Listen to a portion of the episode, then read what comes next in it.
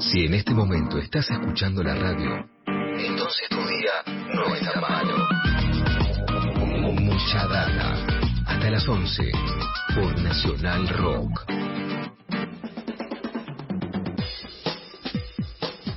Muy bien, 10.33. El tema urgente, el tema más importante del que tenemos que hablar tiene que ver con este momento crucial de, la historia de nuestro país en relación con la pandemia que se desata, con la pandemia que se extiende y sobre la cual tenemos que trabajar. Frente a eso, como decíamos en el arranque del programa, hay posiciones más responsables pidiendo que nos cuidemos entre todos y algunas posiciones más irresponsables. Para mí la más irresponsable de todas tiene que ver con la postura de algunos dirigentes de Juntos por el Cambio que eh, se proponen oponerse a cosas que todavía ni siquiera fueron este, concretadas, ¿no? A restricciones que todavía ni siquiera fueron concretadas.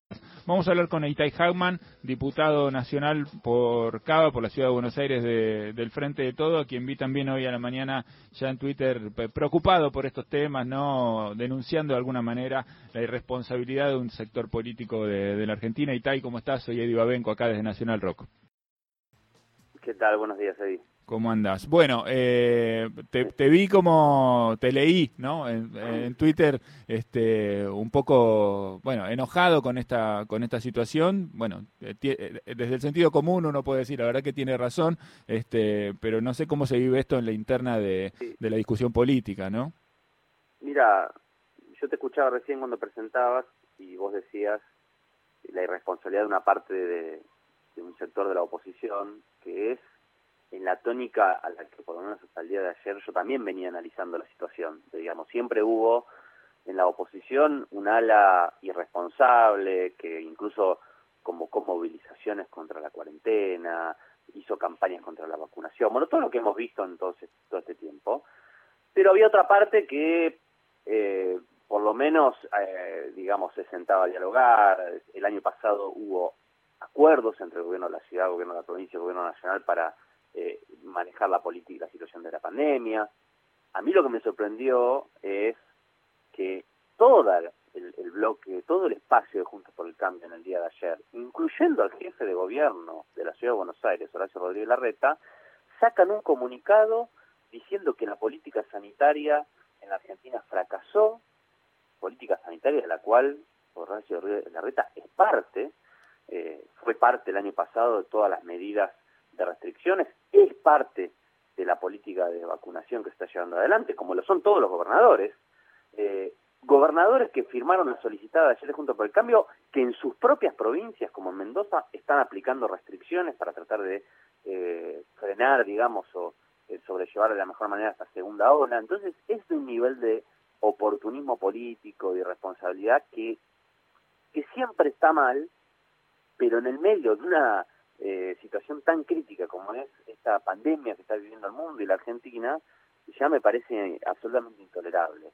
pero nos preguntábamos, Itay, nos preguntábamos esta mañana acá con Juan Manuel Car, que ahora seguramente también, también te va a querer preguntar, nos preguntábamos si, si esto obedecía, ¿a qué obedecía, no? Esto, ¿obedece a qué? ¿A la lectura de un sector de su electorado, a los focus group?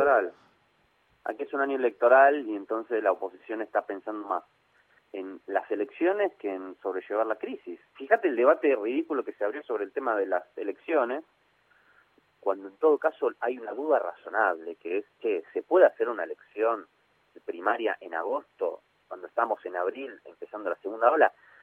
A ver, es algo, es una pregunta lógica, digamos, y, y, sale la oposición a, a, a construir una bandera, como si fuera una, una batalla contra el, contra el gobierno, este, acusándolo de querer cambiar las reglas del juego, las elecciones, cuando en realidad lo que está pensando simplemente, simplemente cómo sobrellevar mejor manera posible una, una pandemia. Entonces, lo que hay es estrictamente una especulación política eh, y que además es una especulación política que, que me da mucha tristeza porque obviamente, ¿qué busca? Busca que un montón de gente que la está pasando mal, que está angustiada, eh, que está de mal humor, como estamos muy, por razones muy entendibles, porque muchos sectores de la sociedad la están pasando muy mal, tratar de conectar con esa gente y llevar agua para su molino en términos políticos. Me parece una forma de hacer política muy miserable, digamos, realmente. Sí, sí, porque se está jugando claramente con la, con la salud de, las personas. Ahora también pienso que si, si digamos, estas estas posturas, digamos, tienen asidero en la sociedad, pareciera que hay una parte de la sociedad, o por lo menos un sector de la sociedad, que está de acuerdo con esto, quiero decir que, que, que no sé, que, que, no se asusta por porque ayer hubo casi 21.000 contagios, a la que no le preocupa, digamos, que la pandemia se, se expanda eh, a nivel global y que la enfermedad crezca a estos niveles en la Argentina, que no mira tal vez lo que está pasando en, lugares muy cercanos como, como Brasil, ¿no? De alguna manera esto también habla de, de una porción de la sociedad argentina. Seguramente, seguramente, eh, y hemos visto uno siempre la duda, tiene la duda de cuántos, cuán representativos o realmente cuántos son, pero sí, efectivamente hay un porcentaje de la sociedad que, que, que, digamos, este, desde el principio tuvo, digamos, un rechazo a todo lo que eran las políticas de cuidado de la vida, de las políticas sanitarias, otros por ahí que, que simplemente es por, por descuido, por relajamiento, en general me parece que, que digamos, este, digamos, digamos, a todos nos pasó, digamos, que en el momento en que parecía que aflojaba la cosa empezamos a relajarnos.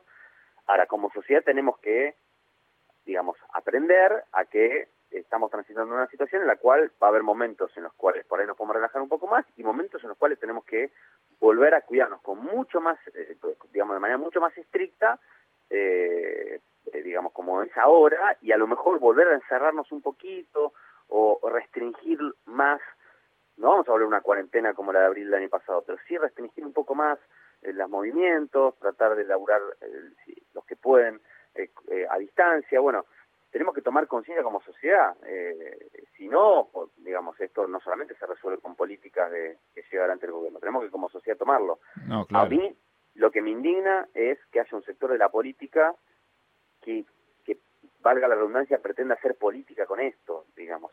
Es como uh -huh. si en el fondo quisieran que fracase la política sanitaria para tener un rédito político. Eso me parece indignante. O sea, es como si pensaran que si fracasa la política sanitaria y la Argentina le va mal con la pandemia, ellos van a sacar más votos en las elecciones. Eso es, eh, eso es lo que me parece absolutamente eh, indignante e intolerable. Te pregunta Juan Manuel Caro, Itay. ¿Cómo andás, Itay? Un abrazo grande. Eh, te pregunto particularmente por, eh, porque, a ver, lo que pasa en Uruguay es que el gobierno toma medidas que son limitantes para la circulación de la población.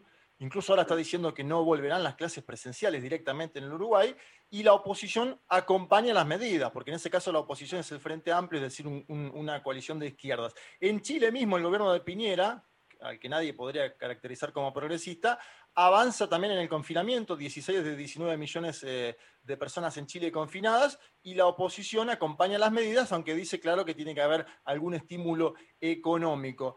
¿Por qué en la Argentina no podemos llegar a ese, consenso mínimo donde eh, la oposición política, en este caso, acompañe las medidas? ¿Es solamente el tema de las elecciones de este año? ¿Hay algo más ideológico de fondo? ¿Qué pensás? La verdad que es, eh, yo no, no, lo tengo claro. Eh, fíjate que vos eh, en Chile, por ejemplo, vos mencionabas, hay medidas mucho más restrictivas, van a las fronteras, eh, confinamiento, y la oposición acompaña e incluso las críticas que le hace al gobierno son de que no es suficientemente eh, duro en las, en las políticas de restricción, digamos, o sea, al revés que acá. Eh, eh, acá, digamos, este, es, es como que está totalmente invertido, digamos, eh, la oposición, en vez de criticar al gobierno, suponete, porque evalúa que hay determinadas políticas que no son suficientes para cuidar a la población o para eh, asistir a la población, lo cuestiona por lo contrario, digamos. O sea, la, oposición le pide al gobierno que el gobierno no haga nada. Es, es insólito. Eh, pasa en términos sanitarios y pasa en términos socioeconómicos. Eh, lo lógico sería que la oposición le exija al gobierno eh, que ponga más plata en ayudar a las empresas, en, en ayudar a la gente uh -huh. que, la está pasando mal. Acá tenemos una oposición que al revés, que se moviliza contra, Pensá por que, ejemplo, el aporte extraordinario de las grandes si... fortunas para tener más recursos. Es decir, es, es insólito. Es como si la oposición le pide al gobierno que no haga nada. Sí. ¿Pensás que se bolsonarizó la oposición argentina? Digo, porque en Brasil es particular el caso, porque es el gobierno el que no toma sí. medidas y sí lo hacen los gobernadores, pero es justamente el gobierno de Bolsonaro el que dice siga, siga, y en la Argentina es justamente la oposición. ¿Pensás que se bolsonarizó un sector de Juntos por el Cambio?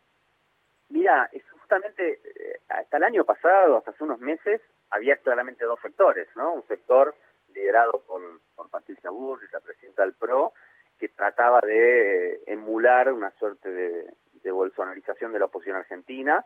Cuando volvió el expresidente eh, se montó sobre ese discurso, pero había otro sector que, que por lo menos se presentaba como moderado y demás. Lo que me llama la atención con lo de ayer es que ya parece no ser un sector de la oposición, sino toda la oposición. Es decir, es como si el sector bolsonarista de, de Juntos por el Cambio hubiera efectivamente hegemonizado completamente el espacio político de la oposición.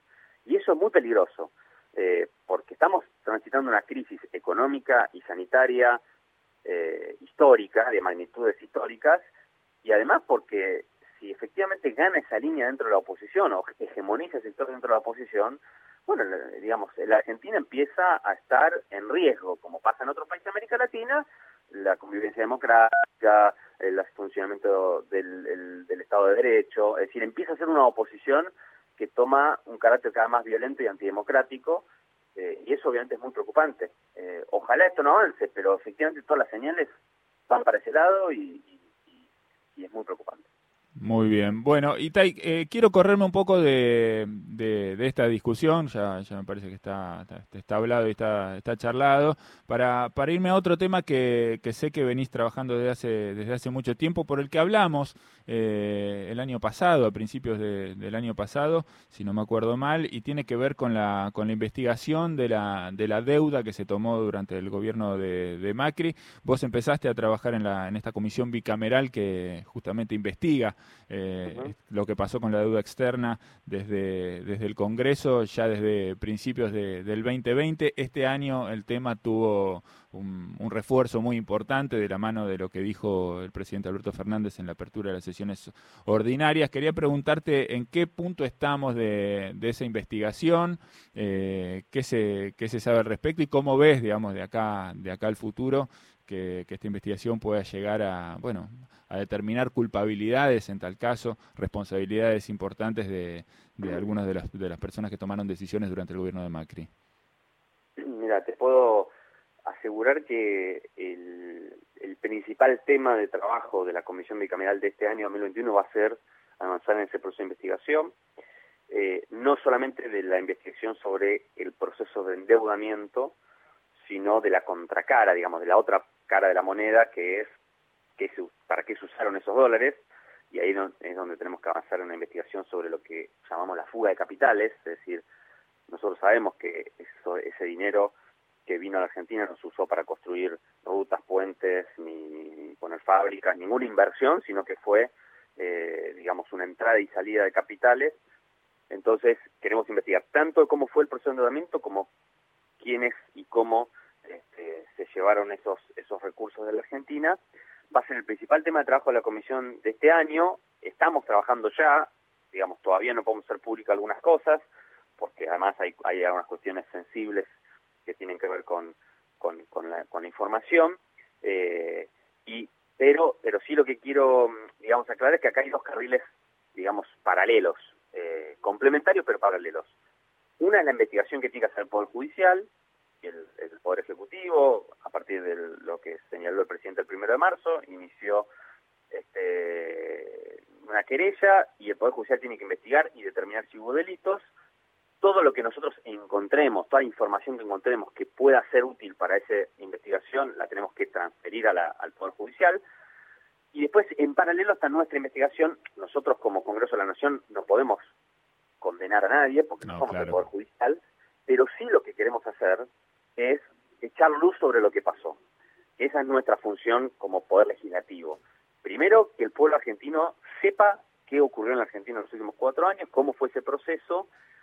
En segundo lugar, pensar qué medidas, qué cambios normativos, qué leyes, qué, qué modificaciones hay que hacer para impedir que esto vuelva a ocurrir en la Argentina. Y por supuesto, tercero, pensar cómo hacemos para al menos recuperar parcialmente una parte de esos recursos que salieron de la Argentina. Fíjate que la Argentina hoy tiene que eh, pagarle al Fondo Monetario Internacional 45 mil millones de dólares que no tiene y por eso tiene que renegociar porque no hay manera de pagarlos.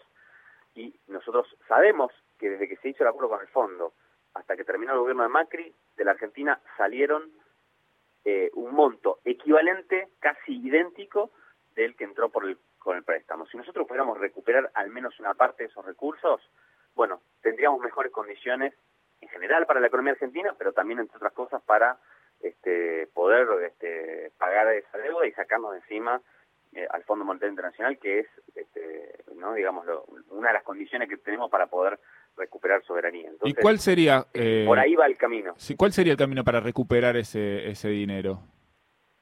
Bueno, hay que, a ver, hay, un, hay que combinar eh, un poco de, de zanahoria y un poco de garrote, digamos. Por un lado hay que tener incentivos para que ese dinero se repatrie, eh, incentivos para que la gente que giró esos recursos exterior lo vuelva a poner en el país, eh, y por otro lado hay que, este, en la medida en que uno encuentra irregularidades o procesos que, claramente eh, uno puede catalogar como de ilusión fiscal y demás, este, digamos, pensionar por la tanto por la vía judicial como por la vía de los organismos correspondientes, como por ejemplo la FIP. Eh, digamos, no giras al exterior. El, problema con la fuga de capitales que tenemos es que la fuga de capitales es una práctica que le hace mucho daño a la Argentina, pero no necesariamente toda la fuga de capitales en sí es un delito, digamos, ¿no? Porque si vos tenés una arquitectura legal que te permite hacerlo, está provocando un daño a la Argentina, pero no necesariamente estás haciendo algo ilegal. Puede ser algo perfectamente legal, pero que sin embargo tiene consecuencias desastrosas para la Argentina. Entonces nosotros tenemos que ver en esos casos cómo hacemos para eh, generar los mecanismos para que este, las empresas y las personas que hicieron esa transferencia vuelvan a traer ese dinero a la Argentina. Entonces hay que combinar incentivos con este, mecanismos institucionales para presionar en aquellos casos en que haya habido irregularidades. No va a ser de un día para el otro, no va a ser de un día para el otro, pero todo lo que podamos ir de a poco recuperando va a servir para que vuelvan a entrar otra vez a Argentina y que eso va a beneficiar al conjunto de la economía en muchos sentidos. ¿no? Bien, invadir Panamá no está en la ecuación. No está, todavía. ¿Cómo, perdón? Invadir Panamá no está en la ecuación, te decía Itay. Por ahora, ¿no? Todavía. claro. Hay que ver dónde están, ¿no? Porque, este... Bueno, esto, a ver, esto sí. da, para una conversación más larga, ¿no? Estoy seguro de que sí. Tiempo, pero eh, es un problema global, digamos, ¿no? Sí, sí, lo sé, lo sé. vos para evitar que, la riqueza permanentemente eh, se, se, fuga, se, se evade, digamos, ¿no? En el mundo. Sí. Otro día... Hay, un momento propicio para discutir, porque fíjate que la Secretaría de Tesoro de Estados Unidos dice que tenemos que ponernos de acuerdo todos los países G20 para poner impuestos a las grandes empresas. El, el, el, economistas de primer nivel del Fondo Monetario empiezan a decir que hay que empezar a cobrar impuestos extraordinarios a la riqueza para enfrentar esta crisis. De pronto, las cosas que la Argentina venía discutiendo, o discutió el año pasado, que para la oposición, volviendo al tema anterior, eran delirantes, empiezan a ser los temas de discusión en el mundo. Hay que prestarle atención a esto porque a lo mejor la pandemia genera un contexto propicio para avanzar en algunos de estos problemas estructurales que viene acumulando el, el, mundo hace muchas décadas, ¿no? Es posible. Juanma, te queda una cortita, estamos un poco tiempo, pero dale.